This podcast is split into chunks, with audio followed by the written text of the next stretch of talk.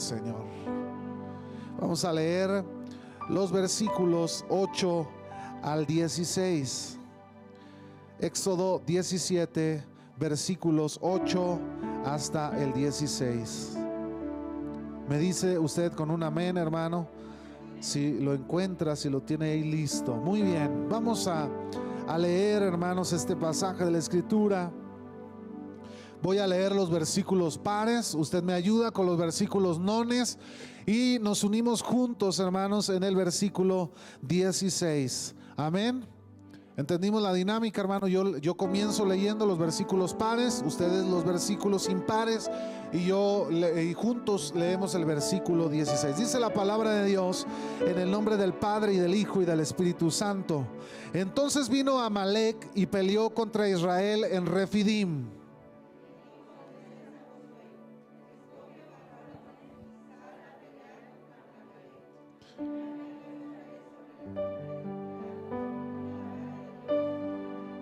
E hizo Josué como le dijo Moisés, peleando contra Amalek. Y Moisés y Aarón y Ur subieron a la cumbre del collado.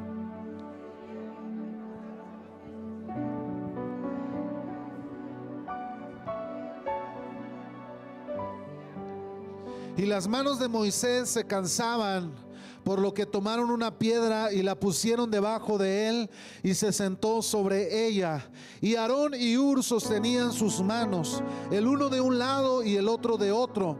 Así hubo en sus manos firmeza hasta que se puso el sol.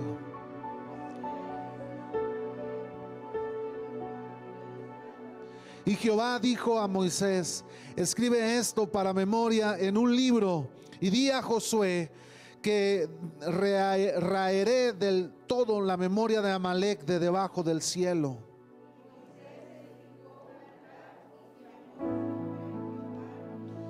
Y dijo, por cuanto la mano de Amalek se levantó contra el trono de Jehová, Jehová tendrá guerra con Amalek de generación en generación. Señor, te damos gracias en esta tarde por tu palabra, Señor. Gracias, mi Dios, por el privilegio que nos das de estar aquí en tu casa, Señor, para alabarte, para adorarte. Bendice este tiempo, Señor. Obra, mi Dios, en medio de nosotros. Abre nuestros oídos espirituales, Señor, nuestros sentidos espirituales para escucharte, Señor. Bendice este tiempo. Quita todo distractor, Señor, todo Señor, y ayúdanos, mi Dios, a entender lo que tú quieres hablar en esta tarde. En el nombre precioso de Cristo Jesús, nuestro Señor. Amén y amén. Tome su lugar un momento, hermanos. Vamos a comenzar con nuestra enseñanza, con nuestra predicación del día de hoy, hermanos. Gloria al Señor. ¿Cuántos saben que Dios sigue hablando a los corazones, hermano? Dios sigue hablando nuestra vida el día de hoy. Él, hermano, dice la palabra de Dios, sigue siendo el mismo de ayer, de hoy y por los siglos, hermano, para siempre. Él no ha cambiado, hermanos. Él sigue siendo el mismo. Él sigue teniendo misericordia por nosotros, hermano. Él sigue extendiendo su amor sobre cada uno de nosotros por medio de nuestro Señor Jesucristo. Hoy yo quiero hablar, hermanos, un mensaje y yo quiero ser breve, hermano. No quiero extenderme mucho. Quiero eh, predicarle eh, la sustancia de este mensaje para que usted y yo podamos entender claramente y poder recibir lo que el Señor tiene preparado para nosotros.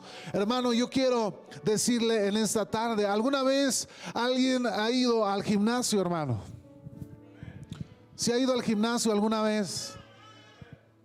Nadie. Bueno, sí, se han ido algunos, ¿verdad? Levante su mano. Bueno, hermanos, eh, en, el, gimnasio, o incluso hasta en la escuela, ahí en, el, en la escuela cuando estuvimos en la primaria, tal vez que nos daban educación física, pero eh, en el gimnasio eh, o cuando en la, secundaria o en la primaria nos enseñaban un ejercicio de levantar nuestras manos, hermano, y mantener, sostenerlo más alto así. En el gimnasio muchas veces con alguna barra, hermanos, una pesa, levantar las manos y sostenerlas así sobre, por un buen, un buen tiempo. Si usted yo le digo ahorita, levante sus manos y mantenga sus manos levantadas durante todo el servicio, hermano, yo le aseguro que la mayoría de los que estamos aquí, en, algunos cinco, dos, tres minutos vamos a terminar por bajar las manos, hermano. Vamos a terminar cansados, vamos a terminar agotados, ¿sí? Mira, la hermana está, la niña está glorificando a Dios, hermano.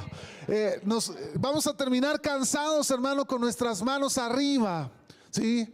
¿Por qué, hermanos? Bueno, el peso de la gravedad, la circulación, hermanos, seguramente vamos a comenzar a tener dificultades, hermanos, en mantener nuestras manos levantadas.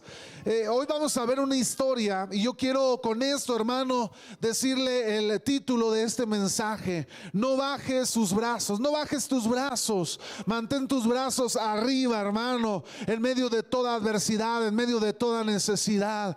No dejes caer tus brazos, tus brazos que alaban a Dios, tu vida que reconoce y exalta el nombre de Dios. No bajes tus, tus brazos, no lo permitas, no te rindas en medio de la adversidad. Usted y yo como hijos de Dios, hermanos, estamos en una travesía, estamos en un caminar y debemos permanecer firmes caminando. No debemos bajar nuestros brazos, hermano. Cuando eh, los peleadores en el box, hermano, cuando hay un vencedor, el referee se para en medio de los dos contrincantes y cuando el jurado dice quién es el vencedor, el campeón, el, el referee levanta sus manos en señal de victoria. Hermanos, cuando usted levanta sus manos a Dios, las dos, se forma como una V. Si se ha fijado, hermano? Una V, ¿sabe cómo se escribe victoria? No va a decir que con B, hermano. Se escribe con la V de victoria, hermanos. Cuando usted levanta sus manos, usted se mantiene en victoria. Y yo quiero decirle en esta tarde, hermano, no baje sus brazos, no se deje engañar, no tenga temor, no tenga duda frente a la adversidad y no baje sus brazos. Ahorita me va a decir qué está pasando, por qué no debo bajar mis brazos. Ahorita lo vamos a entender. Hermanos, la Biblia nos dice en el libro del Éxodo que cuando el pueblo de Israel fue sacado de Egipto, anduvo por el desierto 40 años. El pueblo de Israel debió haber llegado a su destino en tres o cuatro días, hermano. Pero el pueblo de Israel estuvo vagando en el desierto por 40 años alrededor del desierto, hermano. Dios los llevó al desierto. Hermano, la Biblia nos dice que en esa travesía del desierto Israel padeció, sufrió y se enfrentó a muchas adversidades en su vida. Ellos tuvieron y tuvieron que enfrentarse a diversas situaciones, hermano, que eh, les confrontaron, que trajo eh, enfermedad, que trajo muerte, que trajo necesidad. Pero yo quiero llegar específicamente al contexto, hermano, de este pasaje. La Biblia nos dice que el pueblo de Israel había renegado contra Dios porque de ellos decían en Egipto nosotros teníamos mejor alimento. Aquí estamos muriendo, estamos pereciendo y Dios les mandó el maná del cielo.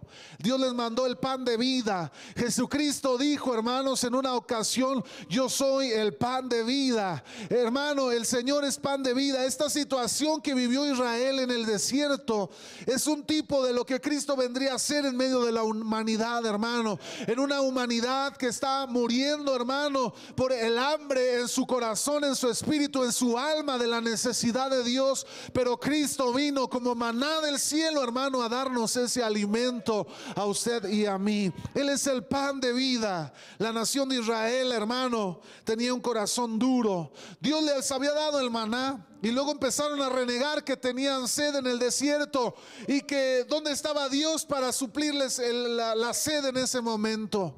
La Biblia dice que empezaron a renegar contra Moisés porque no tenían que tomar agua, hermano. Y luego, ¿qué cree? Dios le dice a Moisés, porque Moisés había ido renegando, hermano. Había ido cansado ya con el Señor, diciéndole, Señor, este pueblo este, es terco, es duro. Hermano, eh, Moisés ahí fue con el Señor y Dios le dice, tranquilo Moisés. Tú solamente toma la vara que traes en tu mano, vas a ir a la peña, la vas a golpear y va a fluir agua y el pueblo, la nación va a poder saciar su sed. Hermano, este tipo de la palabra también es un tipo de Cristo. La peña, hermanos, es la roca. La palabra de Dios dice que Cristo es la roca que desecharon los edificadores. Hermano, la, la Biblia ahí estaba mostrándonos en el Antiguo Testamento también la forma en que sería golpeado Cristo para que de él fluyeran ríos de agua viva. También la palabra de Dios dice que Cristo es el agua de vida y el que beba de él nunca más tendrá sed. Qué maravilloso es Dios, hermano, porque la Biblia nos estaba mostrando a Cristo aún antes de que Cristo llegara a esta tierra. Pero ese no es el propósito ni el sentido de este mensaje todavía, hermano. La Biblia nos dice, hermano, que hay otros tipos que encontramos en la Biblia, en el Antiguo Testamento. Por ejemplo, la Biblia, el, el, tipo de Satanás en la escritura fue, era, se refería como faraón. Faraón representaba, hermanos, a Satanás. Él no quería dejar ir al pueblo, tenía esclavizado. Egipto representaba el mundo, hermanos, que vivimos hoy en día. Satanás lo gobernaba, lo gobierna, hermano, y, tiene esclavizado a la humanidad. Israel, hermano, representa al hombre, al ser humano en su peregrinación por esta tierra, por este mundo. El desierto, hermanos, son todas aquellas pruebas, luchas, aflicciones que usted y yo atravesamos a lo largo de nuestra travesía en este mundo, hermanos, como hijos de Dios. Usted y yo, hermanos, nos vamos a enfrentar a diversas situaciones y circunstancias que van a lastimar, herir, hermano, que nos van a dañar, que nos van a golpear con tanta fuerza, hermano, que muchos de aquellos golpes en la vida cristiana nos van a poner de rodillas, hermano. Pero usted sabrá si terminará de rodillas delante del mundo o terminará de rodillas delante de Dios para levantar sus manos en señal de victoria. Y yo quiero llegar al centro, hermano, de este mensaje. La Biblia dice que después de aquella situación que vivieron, en, eh, eh, eh, después de haberle Dios dado el agua a la nación, dice la Biblia en el versículo 8, entonces vino Amalek y peleó contra Israel en Refidim. Parece cambiar drásticamente, hermano, lo que está hablando acerca de la peña de Oreb, hacia lo que eh, nos adentramos en este pasaje. Eh, habla acerca de la guerra contra Amalek. Y cuando usted está leyendo, hermano, yo no sé si usted es curioso como yo, pero cuando yo estaba leyendo, yo dije, ah, caray, ¿y quién es Amalek? ¿Quién es este Amalek, esta nación? Hermano, la historia, los historiadores bíblicos, la historia bíblica y muchos conocedores de la, de la Biblia, incluso la Biblia nos habla que Amalek fue uno de los nietos de Jacob. Amalek fue uno de los nietos, hermano, de, perdón, era como nieto sobrino de Jacob, porque Amalek vino a ser hijo o nieto de Esaú. Esaú era hermano de Jacob. Es decir, que Amalek era descendiente de Abraham, era descendiente, hermano, directo de Abraham, de Isaac, de, Jacob de alguna manera, porque era sangre de Esaú. Y Amalek, hermano, nos dice la Biblia que fue a pelear contra Israel. Hermano, los amalecitas, esos, este nombre Amalek significa belicoso. ¿Sabe lo que significa belicoso, hermano? Cuando la palabra belicoso, hermano, viene, eh, significa eh, peleonero, significa eh, pues guerrero, de esos peleoneros. ¿Alguna vez ha conocido una persona peleonera, hermano? que nomás le buscan y, le, lo voltean y le dicen, qué bonitos ojos tienes, y ya está prendido casi, casi, ¿verdad? Para agarrarse a golpes. Bueno, Amalek era un hombre belicoso, peleonero, hermano. Y dice la Biblia que cuando supo que Israel estaba pasando por el desierto, él dice, pues dice la Biblia, eh, que iban por Refidim, dice que entonces eh, eh, Amalek se levantó, levantó a su ejército y dijo, vamos a pelear contra Israel. E iba a pelear, hermano, contra su prójimo, iba a pelear contra su familiar, porque Israel era descendiente de Jacob. Estaba un descendiente de Saúl y estaba un descendiente de Jacob. ¿Se acuerda que hace un tiempo atrás yo le predicaba del nacimiento de Esaú y de Jacob? Y cómo Dios le había hablado a, Jacob, a Rebeca, a la esposa de Jacob, Raquel, y les había dicho, eh, lo que está en tu vientre, ¿verdad? Este, perdona, a Rebeca y a Isaac, ¿verdad? Cuando tuvieron a estos gemelos y les dijo Dios, estos dos frutos que hay en tu vientre contenderán desde tu vientre. Es decir, Jacob y Esaú estaban peleando desde que estaban en el vientre de su madre. Y la Biblia nos dice que ellos tendrían pleito, hermano, y enemistad, las simientes de estos dos varones. Y nosotros vemos que ahora nuevamente en el desierto están cara a cara Jacob y Esaú. Jacob y Esaú en una ocasión se habían encontrado en el desierto. Y la Biblia dice que Jacob levantó un altar ahí en Peniel porque venían en busca de su vida. En una ocasión ahí él estaba Jacob llorando delante de Dios. Voy a morir, Señor, pero Dios le dio la victoria. Y se encontraron Jacob y Esaú y se abrazaron, se besaron porque se habían encontrado nuevamente. Ahora Jacob y Esaú estaban nuevamente de frente en el desierto, pero ahora eran sus descendientes. Israel en contra de Amalek.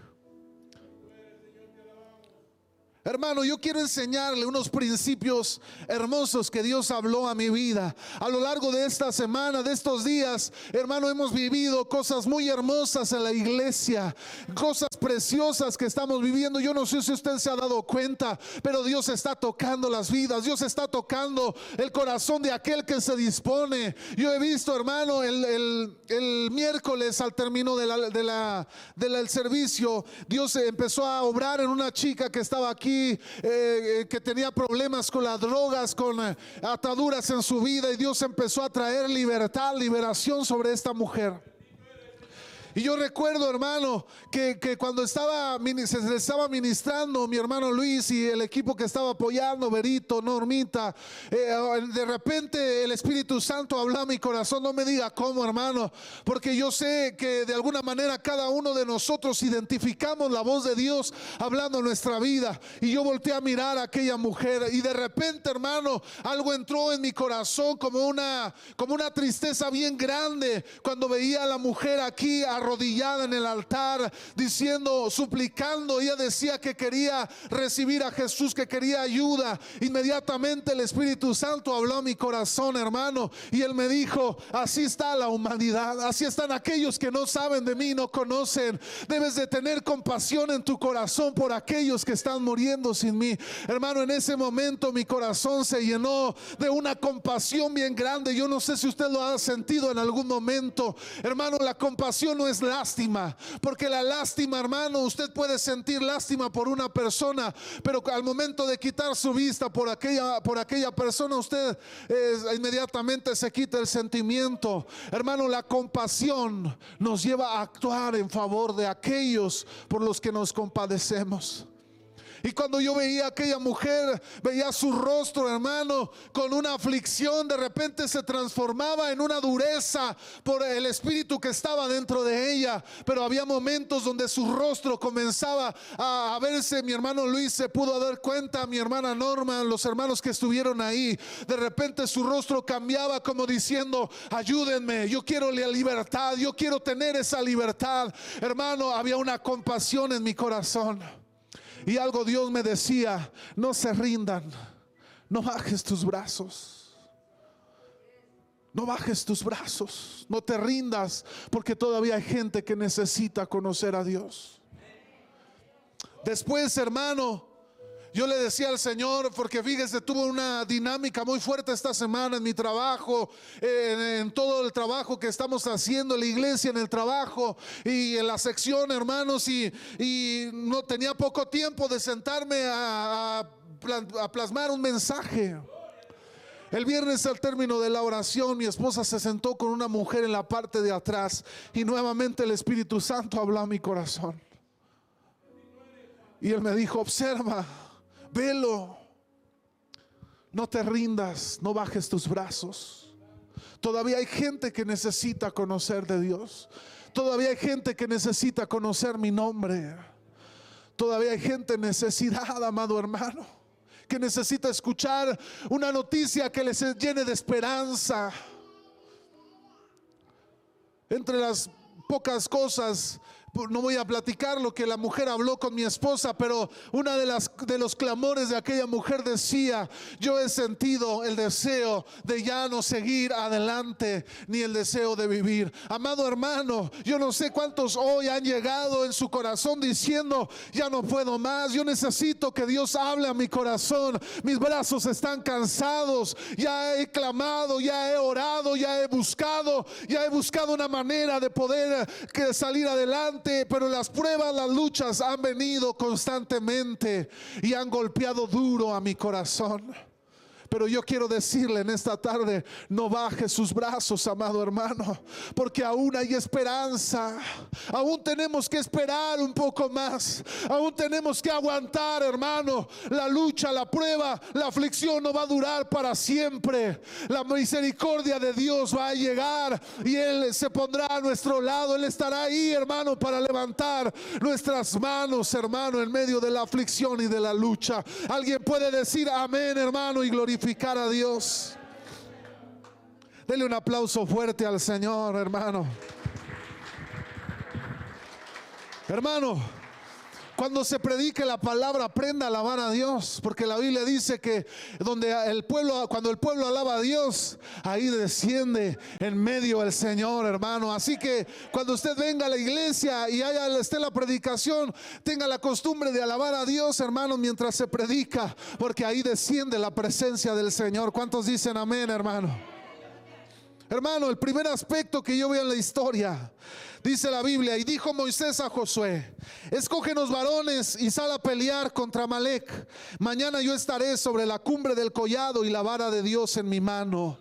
E hizo Josué como le dijo Moisés. Hermano, no se rinda, porque todos vamos a tener luchas en medio de nuestro caminar cristiano. Hace unas semanas atrás nos predicó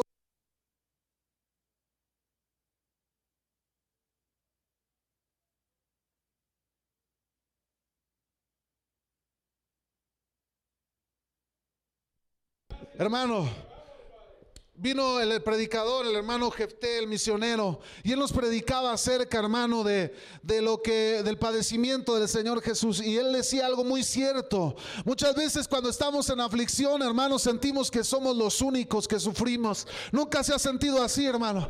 A lo mejor usted viene a la iglesia y nos ve a mi esposa y a mí sonrientes siempre, a mis niños, hermano. Siempre nos mira sonrientes tienen problemas, los pastores este, han de pasársela todo el tiempo bien a gusto, bien sonrientes, hermano. Y yo quiero decirle que no es así. Hermano, yo quiero decirle que nos enfrentamos a diversas luchas y pruebas como usted, como cualquiera. Tenemos necesidades, hermano. Tenemos eh, momentos de oración donde clamamos a Dios pidiéndole de su auxilio, su protección, su refugio. Así como usted también lo hace en tiempos diversos, hermano. Pero yo quiero decirle, hermano, que no se rinda, que no baje sus brazos, que los mantenga arriba. En el transitar de nuestro desierto, hermanos, en la carrera cristiana, vamos a enfrentar diversas luchas y pruebas. No se siente especial, hermano. Porque muchas veces decimos, nomás yo sufro, nomás yo, nomás yo. Hermano, no es así. El sufrimiento y la aflicción es parte del proceso de la vida del creyente para aumentar nuestra fe, para caminar tomados de la mano de Dios. Hay pruebas, hermano, donde usted y yo nos paramos y parece que nos detienen de golpe y empezamos a, dudar, a titubear, hermano, de si realmente Dios estará con nosotros. Yo quiero decirle y quiero que recuerde cada, estas palabras cada vez que usted enfrente la lucha, la prueba, la adversidad. Dios siempre va a estar a su lado, Él no se va a ir hermano. Porque Él lo prometió. Él dijo, hermano, yo estaré con vosotros todos los días hasta el fin del mundo. La historia de este pasaje, hermano, nos dice que Amalek atacó a Israel, hermano. Pero yo le voy a platicar algo que a lo mejor usted no sabía. Porque al finalizar el versículo, la Biblia dice que Dios le, dijo a Moisés algo acerca de Amalek. Él le dijo, yo contenderé con Amalek de generación en generación. Es decir, hermano, que Dios estaba declarando, hermanos, eh, ahora sí que un conflicto directo entre Amalek y Dios mismo, de generación a generación. Qué tremendo, hermanos, que Dios haya dicho eso en contra de Amalek. ¿Qué hizo Amalek? La Biblia nos dice que Amalek llegó cobardemente a atacar Israel. Es decir, hermano, que Amalek lo planeó todo con su ejército. Y cuando el ejército, cuando Israel comenzó a avanzar, Israel no era un pueblo de, de guerra, hermanos. Ellos acababan de salir de Israel. Y cuando Israel empezó a avanzar en el desierto, tal vez ni siquiera armas tenían. Amalek se puso de acuerdo, lo planeó todo. Y dice que la historia, ¿verdad? Dice la historia bíblica y los dicen los comentaristas, que cuando avanzaba Israel, avanzaban, hermano, y dejaban en la parte de atrás a las mujeres y a los niños. Y entonces dice que Amalek llegó por la parte de atrás a Israel. Comenzó a matar a los niños y a las mujeres de Israel sin ningún aviso, sin ninguna advertencia. Amalek llegó como de forma cobarde con sus espadas y con su ejército y comenzó a destruir a las familias de los guerreros de Israel, de los hombres de Israel, las mujeres y los niños, hermano. Comenzaron a matarlos, a asesinarlos. Amalek actuó de forma cobarde. Le llegó por detrás a la nación de Israel, atacando a los más débiles, hermanos, a mujeres y niños. La Biblia nos dice también que en una ocasión Amalek atacó a Israel en el tiempo de Gedeón y dice que llegaron igual con sus ejércitos, le robaban el alimento, toda la cosecha y se la llevaban y la nación quedaba sin comer, hermano, de la cosecha. Amalek tenía un problema, hermanos, o más bien, pues sí, Amalek tenía un gran problema con Dios, porque estaba atacando directamente a la nación de Israel. Hermano, de forma cobarde Amalek atacó a Israel. Y yo no sé si usted se acuerda, pero en una ocasión cuando Dios puso a Saúl como rey de Israel, le dijo a, Saúl, Saúl, vas a salir en contra de Amalek, de los amalecitas, y vas a matar al rey, a su ejército, a su ganado, mujeres, niños, no vas a dejar absolutamente nada, los vas a acabar a toda la nación, no vas a dejar a nadie vivo. Y dice la Biblia que Saúl, Saúl dejó vivo al rey, dejó vivo lo mejor de su ganado, dejó vivo a dos que tres por ahí. Y cuando Samuel vino y confrontó a Saúl, le dijo, ¿por qué has menospreciado la palabra de Dios? Hermano, porque Dios, Amalek tenía un conflicto directo con Dios, hermano. Amalek había sido un cobarde despreciable al haber atacado a Israel por la espalda y haber asesinado a niños y a mujeres.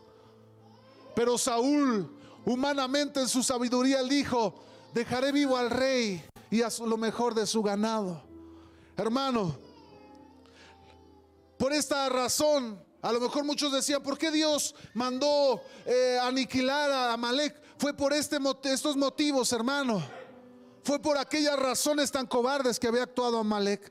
Las luchas en nuestra vida, hermano, van a ser crueles y van a intentar destruirnos completamente.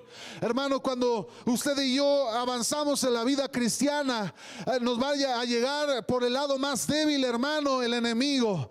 Va a llegar a Amalek y nos va a golpear por el lado más débil, hermano, nuestra vida. Se ha fijado, hermano, que cuando viene a Cristo y usted eh, dice por ahí eh, que el enemigo sabe de qué pie cojeamos, ¿verdad? El enemigo sabe cuáles son nuestros lados débiles. Y cuando Dios lo saca del mundo, hermano, viene el enemigo por el lado débil y comienza a ponerle en charola de plata todas las cosas. Él comienza a golpear, a atacar en los lados más débiles de nuestra vida. Aquellos que fueron sacados, hermano, del adulterio, cuando vienen a Cristo, el, enemigo viene y golpea en el lugar más débil de, de aquel creyente y le pone el adulterio enfrente, hermano. El ladrón, el que Dios lo rescató, hermanos, del robo, del hurto. Cuando viene a Cristo, hermano, el enemigo viene y le pone en charola de plata los billetes y la manera de poder robar lo que no le pertenece. Viene de forma cobarde y vil a golpear y atacar, hermano. El enemigo, hermano, así llega. El mundo así nos va a atacar, hermano, por el lado más débil. El pecado, hermano, se nos va a presentar en las, en las circunstancias de debilidad de nuestra vida, hermano. Y la carne también va a ser parte de ese actuar, hermano, en nuestra vida. Hay algunos conocedores, hermano, de la escritura y estudiosos que dicen que Amalek es un tipo de la carne en la vida del creyente. Que Amalek es un tipo de, de nuestra carne en la vida del creyente. Porque, hermanos, Amalek era el pariente cercano a Israel. Y aún así, Amalek llegó y de forma cobarde le golpeó. Empezó a asesinar a sus mujeres. Yo quiero decirle en esta tarde, hermano, no baje sus brazos en medio de su vida cristiana. Cuando vengan las adversidades, no se rinda. Vaya a la montaña como lo hizo Moisés. Hace el domingo pasado mi esposa predicaba acerca algo de la montaña, hermanos. Como Moisés fue a la montaña a orar, como Jesús iba al monte a orar. Hermano, la montaña en aquel lugar se nos hablaba y se nos decía, representa de alguna, de alguna manera el punto de conexión entre Dios y el hombre. Un momento de intimidad donde podemos ir a Dios y refugiarnos en Él, hermano, por medio de Cristo. Usted y yo podemos ir a la roca firme que es Cristo Jesús, que representa la roca en nuestra vida, hermano. Podemos acercarnos al Señor por medio de Cristo y recibir la gracia, el perdón, la misericordia, el abrazo, el refugio sobre nuestra vida. No se rinda, no baje sus brazos, hermano. El lugar de la presencia de Dios es el mejor lugar al que podemos ir usted y yo. Moisés, hermano, le dijo a Josué, vete contra Maleg y ve a pelear. Pero Moisés sabía, hermano, que esta batalla no se iba a ganar solamente con guerreros. Esta batalla se iba a ganar en la oración. Y yo quiero decirle, hermano, que la mayoría, y si no es que en su totalidad de las batallas en la vida cristiana se van a ganar en la oración. ¿Por qué cree que el Señor dijo, hermano? Nuestra lucha no es con sangre y carne, sino contra principados, huestes espirituales, principados en las regiones celestes, hermano, en el, en el espíritu. Y ahí están los hermanos peleándose los unos a los otros. Ahí están ofendiéndose, dándose de guantazos los hermanos los unos a los otros, desquitándose el hermano el uno del otro y sin darse cuenta, hermano, que la lucha no se va a ganar en los dimes y diretes, que la lucha no se va a ganar, hermano, en la manera en que usted responda, la manera en que usted va a actuar. Hermano, en una ocasión un hermano venía y me decía, "No, hermano, si yo yo soy bien bien pesado." Dios me rescató de, un mundo bien pesado. Y a mí cualquiera que se me ponga, mira, aunque, aunque esté de tu tamaño, yo lo bajo de un trancazo, me decía. Le digo, no, pues sí te creo, hermano, pero aquí las batallas no se ganan de esa manera, hermano. El mundo nos enseña que es, las luchas se ganan así. Hay muchos creyentes, hermano, que todavía se jactan diciendo, no, yo soy muy bueno para esto y para aquello. Hermano, debería de avergonzarse, porque usted debería de estar diciendo, yo gano mis batallas, doblando mis rodillas y levantando mis manos al cielo, hermano, al Señor clamando. Alguien puede decir amén, dele un aplauso fuerte a Cristo. Hermano, las diversas luchas en su vida cristiana van a venir a golpearlo tan fuerte que lo van a intentar doblegar, que lo van a intentar, hermano, apagar su fe, que van a intentar de alguna manera golpear su ánimo y su fe para que usted diga, ya no quiero seguir. Amalek, hermano, el hermano de Israel. Imagínese el golpe para Israel. Su pariente estaba viniendo a la guerra contra él. Les llegó por la espalda, les aniquiló mujeres y niños. El dolor que enfrentó Israel. Imagínense la situación en ese momento de Moisés diciendo, eh, Josué viniendo y los hombres viniendo a Moisés diciéndole, ¿qué vamos a hacer Moisés? Y Moisés dijo, Josué, agárrate a los hombres y ve a luchar contra Malek. Y luego le volteó con Ur y con Aarón y les dijo, ustedes vengan conmigo porque vamos a subir al monte a buscar a Dios. Dios. Hermano, Él actuó, Él actuó en medio de la situación. Y yo quiero decirle que cuando el mundo lo golpea, hermano, hay que actuar, hay que ponernos de pie, hay que actuar sobriamente, hay que ver las cosas que están aconteciendo, hermano, y hay que dar pasos de fe en medio de las circunstancias. Pero no solamente eso, hay que ir al monte, hay que doblar nuestras rodillas, hermano, y levantar nuestras manos al cielo y decirle al Señor, Señor, aquí estoy delante de ti. Estoy estoy luchando, estoy siendo golpeado, estoy siendo atacado, pero yo he confiado en tu palabra que has dicho que estarás conmigo hasta el fin del mundo. Gloria sea a Dios para siempre, mi amado hermano. No te rindas ante la adversidad. Pon tu vida sobre la roca, mi amado hermano.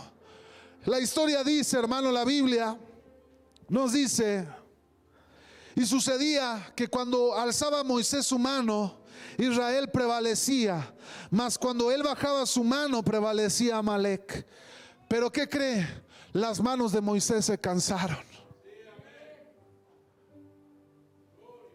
Y es por eso que yo llevo diciéndole desde el principio, hermano, nunca baje sus manos, no se canse. No se canse, hermano, de levantar sus manos delante de Dios. Dios ahí va con usted. Se lo ha demostrado como se lo mostró Israel con la columna de fuego y con la nube sobre sus cabezas. Dios iba con Israel, Dios iba a su lado. No se canse de levantar sus manos. Cuando Moisés se cansó, hermanos, hay algo aquí precioso en la escritura, una verdad poderosa. Dice la Biblia que Ur y Aarón trajeron una roca y la pusieron debajo de Moisés y entonces Moisés se sentó sobre la roca. ¿Se acuerda lo que yo le decía? Hace un momento, Cristo dijo, yo soy la roca que desecharon los edificadores. Hermano, cuando usted esté recibiendo los embates de Amalek, los embates de la vida cristiana, siéntese sobre la roca que es Cristo Jesús, porque Él va a darle la fuerza, Él va a darle, hermano, la estabilidad en su vida, en su fe, le va a dar la tranquilidad y la paz en medio de la adversidad, para que usted pueda levantar sus manos al cielo. No se canse de buscar a Dios. No se canse de tener sus manos en victoria, hermano. El enemigo le va a querer robar la victoria, le va a querer robar su matrimonio, le va a querer robar todo lo que usted pueda eh, dejar que el enemigo le robe, hermano, su paso, estabilidad. Pero usted mantenga sus manos levantadas y manténgase sobre la roca que es Cristo el Señor. En medio de las luchas, hermano, yo le aconsejo una cosa, y es algo que yo le he orado a Dios casi desde que yo comencé y tomé el pastorado en esta iglesia. Yo le he dicho a Dios, Señor, manda hombres y mujeres que te amen, que quieran servirte con pasión. Hermano, usted y yo necesitamos hombres y mujeres que caminen con nosotros en la vida cristiana. Hombres que cuando estás atravesando la lucha te digan, no te preocupes hermano, levanta tus manos. Mujeres que lleguen a tu lado y te digan, yo creo en tu llamado, yo creo en tu ministerio, yo creo en lo que Dios va a hacer en nuestra vida. Levanta tu mano, créele a Dios.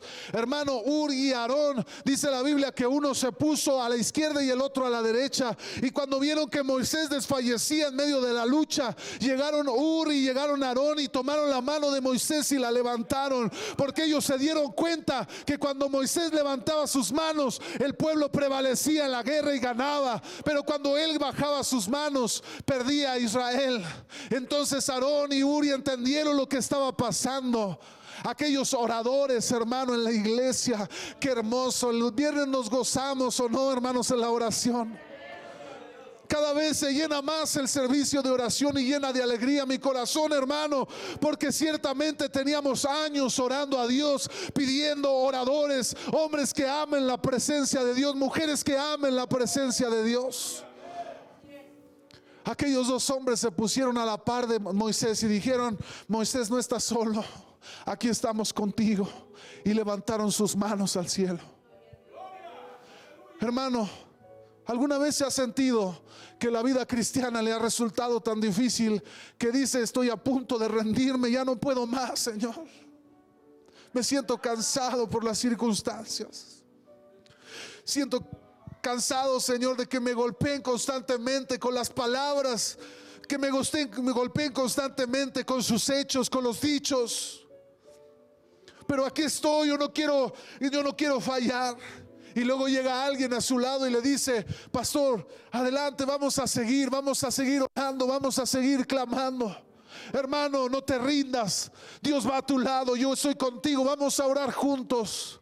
Y levantan su mano, hermano, y le llena de fuerza, de vitalidad es saber que hay hombres y mujeres de Dios caminando a su lado.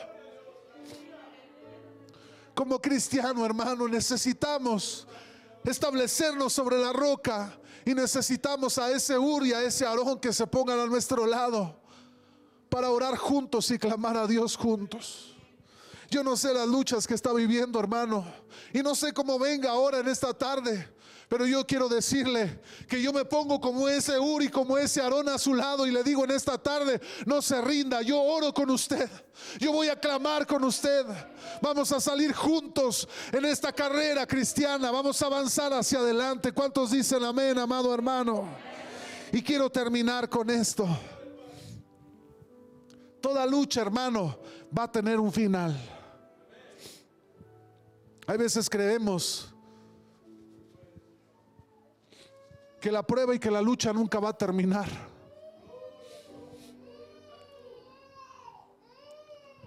A veces creemos que la lucha nunca va a acabar, hermano. Hace un tiempo atrás, unos meses atrás, hermano, y con esto quiero terminar, ayúdeme unos minutos poniéndome atención, quiero cerrar con esto.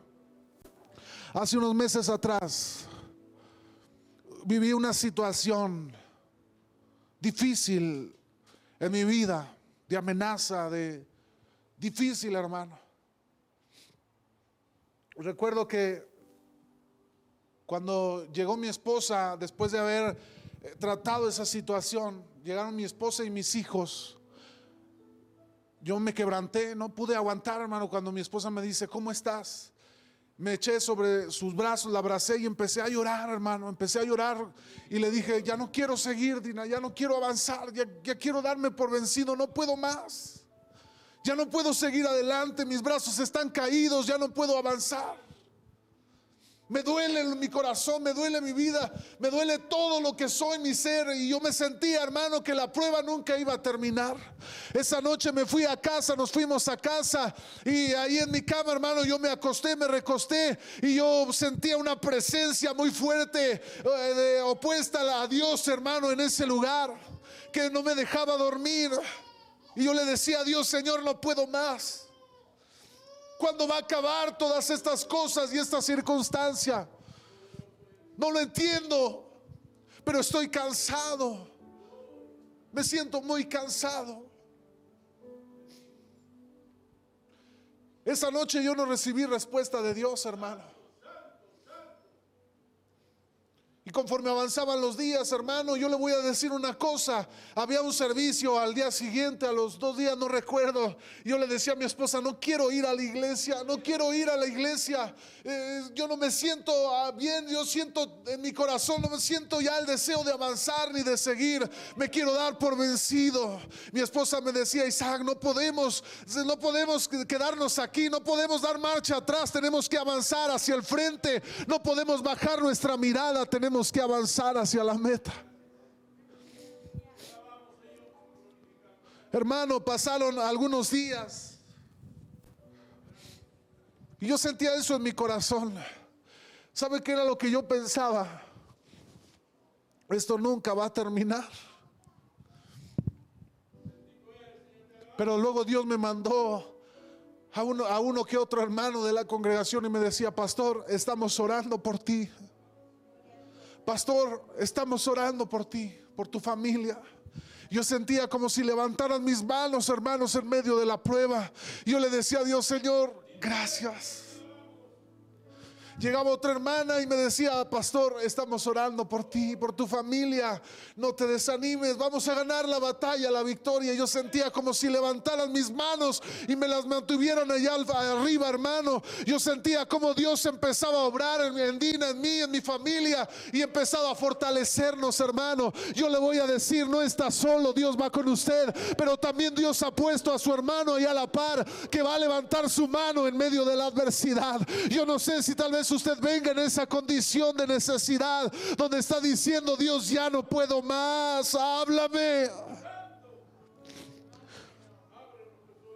Y aquí es donde Dios, hermano, le quiero decir, Dios le dará la victoria. Moisés declaró algo, hermano, y dijo, La Biblia dice, Moisés edificó un altar y llamó su nombre Jehová Nisi. ¿Sabe lo que significa Jehová Nisi, hermano? El Señor es mi estandarte. Él es mi bandera. Cuando hay tiempo de oscuridad y de dolor, hermano, no sabe lo que se siente, o tal vez ya lo ha experimentado, cuando Dios se levanta a su lado y se pone al frente de usted y dice, yo voy a tu lado, yo soy tu estandarte. Mi hermano, no se dé por vencido, no baje sus manos, no se rinda. Esto no se va a acabar hasta que Cristo nos llame a su presencia o hasta que Él venga por usted y por mí. No se rinda de luchar por su familia. No deje de doblar sus rodillas delante de Dios y de decirle, Señor, yo pongo a mis hijos en tus manos. No baje sus brazos. No se rinda de orar por los de su casa. No se rinda, hermano, frente a la necesidad y la adversidad. Dios es su estandarte y Él le dará la victoria en el momento adecuado y preciso. Póngase sobre sus pies, amado hermano. Gloria sea a Dios. No sé qué lucha se está enfrentando, hermano. No sé la condición física y espiritual en la que se encuentra ahora en este momento. Pero hoy yo quiero decirle, no se rinda, no baje sus brazos. Aún no, se dé por perdido todo, hermano. Acérquese a Jesús, simiente en Él su confianza y espere en Él que su victoria está por llegar. Si alguien lo cree, véngase aquí al frente, hermano, a orar. Si alguien cree que su victoria está por llegar. Si alguien cree, hermano, que puede mantener todavía sus manos levantadas. Véngase aquí al frente, mi hermano. Córrale al frente, hermano. Dios está obrando.